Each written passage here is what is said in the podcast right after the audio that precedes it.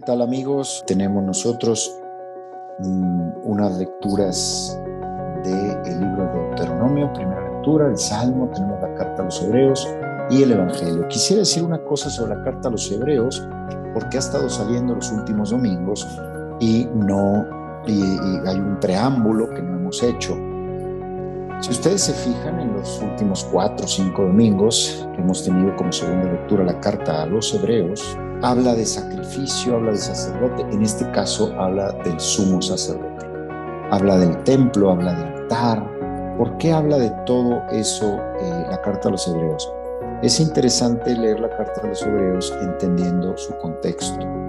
Su contexto es, es muy sencillo y es muy interesante. Los primeros cristianos que eran judíos, que se habían convertido al cristianismo, y que empezaron a tener la fracción del pan, es decir, la Eucaristía, y empezaron a vivir en comunidad, y empezaron como a alejarse de las comunidades, sobre todo los de Jerusalén, que se empiezan a alejar del templo, porque entienden que Cristo ha traído una nueva, una novedad de vida. Empiezan a preguntarse qué pasó con nuestro altar, nuestro templo, nuestro sacrificio, nuestros sacerdotes y, empiezan a entrar en crisis, literalmente. Dicen, oye, abrazamos a Cristo, pero perdimos algo muy valioso. Entonces el autor de la carta a los hebreos, que es un discípulo de San Pablo, esto se sabe porque la teología es de San Pablo, pero no es San Pablo el que escribe, esto se sabe porque es una obra literaria casi perfecta y San Pablo escribía de forma muy fogosa, no, no con este orden literario que contiene la carta a los hebreos. Entonces sabemos que es un discípulo, se cree que es Apolo quien lo escribió, pero no, no, los expertos no están seguros quién escribió. Se sabe solo que es el círculo de Pablo. Entonces este hombre, probablemente por instrucción de Pablo, probablemente por propia iniciativa, escribe esta carta explicándole a los cristianos judíos que en realidad nosotros tenemos el verdadero altar, el verdadero templo, el verdadero sacrificio y el verdadero sacerdote, que es Cristo comienza la carta diciendo, ha habido muchísimos sacerdotes en el Antiguo Testamento, porque se van muriendo, no pueden permanecer y entonces necesitan hacer nuevos. Sin embargo, el sacerdote que nosotros tenemos permanece para siempre. Tiene el sacerdocio que no pasa. Por eso puede salvar definitivamente a los que por medio de él se acercan a Dios, porque vive siempre para interceder en favor nuestro. ¿Verdad? También habla en, los domingos pasados hablaba del sacrificio perenne. Pues, el, templo judío tenía que hacer continuos sacrificios, mientras que el sacrificio de Cristo es único y definitivo. Nosotros en la Eucaristía conmemoramos y actualizamos el sacrificio de Cristo, pero no celebramos un sacrificio nuevo. Es el único sacrificio de Cristo en la cruz. Bien, esto para entender el contexto de la carta de los Hebreos es sumamente interesante. Y tenemos aquí nosotros tres palabras, tenemos tres palabras, mandamientos, encuentro y amor. La primera lectura del Deuteronomio, Deuteronomio significa deuteros en griego, significa dos, y nomos significa ley, es decir, la segunda ley. Si ustedes se fijan en los primeros libros del Pentateuco hay muchas leyes, en el Deuteronomio hay como un segundo cuerpo de leyes, por eso se llama Deutero, Deuteronomio es cuando se acuñaron muchos de los libros sagrados antiguos en esta época del Deuteronomio. Nos recuerda el primer mandamiento, teme al Señor tu Dios guardando todos sus mandatos y preceptos que te manda, tú, tus hijos, tus nietos, mientras viváis. Así prolongaréis vuestra vida, etc. Y Él les recompensará con una tierra que emana leche y miel, el Señor es nuestro Dios, solamente es uno. Amaremos al Señor nuestro Dios con todo el corazón, con todo el alma y con todas nuestras fuerzas. Y claro, en una ocasión me preguntaron a mí, ¿por qué tiene que ser un mandamiento amar a Dios? Es interesante la pregunta y vamos a tratar de, profundizar en eso. Em, comienzo diciendo que el Papa Benedicto hace una reflexión muy interesante donde dice, que el judaísmo es la religión de la ley. Si tú cumples la ley, eres un buen judío. El Islam es la religión del libro. Si tú dominas el Corán y conoces el Corán, entonces eres un buen musulmán. La religión cristiana tiene, tiene los mandamientos, tiene la ley, ¿verdad? Y también tiene un libro que es la Biblia. Pero dice el Papa Benedicto, no somos ni la religión de la ley, ni la religión del libro, por más importante que es la Biblia. Somos la religión del encuentro con Jesús vivo. Entonces, ¿por qué mandamientos? Ahora lo veremos. Dice San Jerónimo que, el desconocimiento de la, Biblia, de la Sagrada Escritura, es desconocimiento de Cristo. Por lo tanto, obviamente no estamos peleados con la Biblia, al contrario. Pero no es la Biblia lo que adoramos, la Biblia nos lleva a Cristo.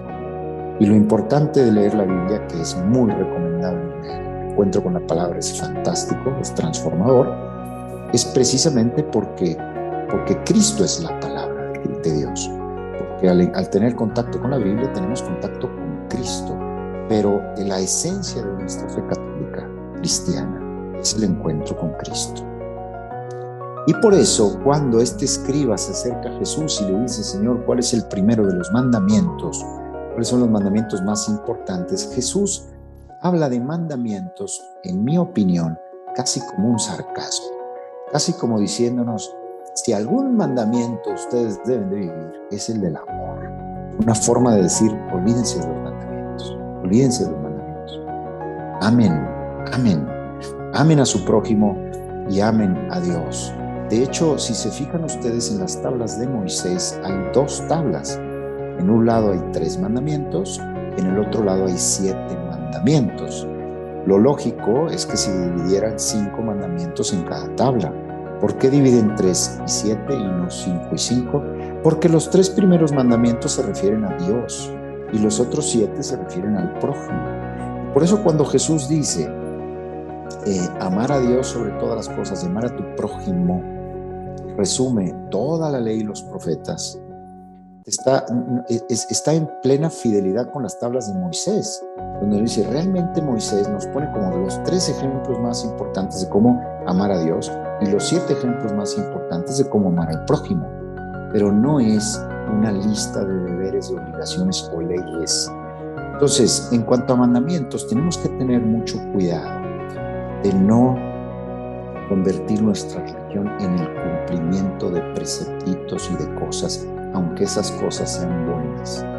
Es necesario a un niño ponerle reglas, por ejemplo, para que poco a poco se vaya educando. Después el niño ya no necesita esas reglas porque ya es maduro y ya sabe tomar decisiones que le lleven al bien y al amor. Lo mismo sucede con los pueblos. El pueblo judío, en sus orígenes, cuando era más primitivo, se tuvo que autorregular con una serie de normas y reglas. Y en la convivencia social necesitamos poner reglas, pero no podemos hacer nuestra, nuestra consistir nuestra religiosidad, nuestro amor a Dios, nuestra fe en reglas y en cumplimiento de reglas. No, nos pueden ayudar, nos ayudan a la convivencia, pero no son, ni mucho menos, la fuente de nuestra salvación, ni la fuente de nuestro encuentro con el amor de Dios. Son instrumentos necesarios. Cuando le preguntan a Jesús qué reglas tenemos que cumplir, casi con sarcasmo, digo yo, dice él, es como si Jesús dijera, ninguna. Si quieres un mandamiento, que sea amar. San Agustín dice, ama y haz lo que quieras, porque si amas, te comportarás bien y harás mucho bien. Y es interesante cómo el escriba le dice, Señor, ustedes saben lo importante, lo que acabamos de decir hablando de la carta de los hebreos, lo importante que para un judío era el sacrificio y el holocausto, el templo. Y dice este escriba, ¿no? Él, capta la ley del Evangelio, porque le dice al Señor, amar al prójimo y amar a Dios como uno, o al prójimo como uno mismo, vale más que todos los holocaustos y sacrificios. Es decir, entendió el mensaje de Jesús y ojalá que nosotros también lo entendamos. Amar a Dios con todo nuestro corazón y amar al prójimo vale más que cualquier práctica religiosa que nosotros cumplamos. Son importantes las prácticas religiosas para alimentar este amor, pero no para sustituir este amor. Es necesario leer la Biblia, sí, para alimentar este amor, pero no para sustituir este amor. Este amor nos lleva a vivir las bienaventuranzas. Si pudiéramos nosotros decir, bueno, ¿hay alguna nueva ley cristiana? Podríamos decir sí, las bienaventuranzas. Ustedes recuerdan en la, en la fiesta de todos los santos, con frecuencia se leen las bienaventuranzas en el Evangelio. ¿Por qué? Porque precisamente es lo que vivieron los santos. Es decir, si te hacen llorar, no hagas llorar. Si te hacen sufrir, no hagas sufrir. Lucha por la paz, lucha por el amor, lucha por, la, por, ser correcto en tu corazón. Vence el mal con el bien. Vence el odio con amor. Vence la soberbia con humildad. Ser y tener el corazón de Cristo y ser como Cristo resume toda la ley y los profetas, resume todos los mandamientos, es la esencia de nuestra vida cristiana mandamientos para ayudarnos. La esencia es el encuentro y este encuentro produce este amor que nos hace imitar a Jesús. Que Dios los bendiga y nos vemos la próxima semana.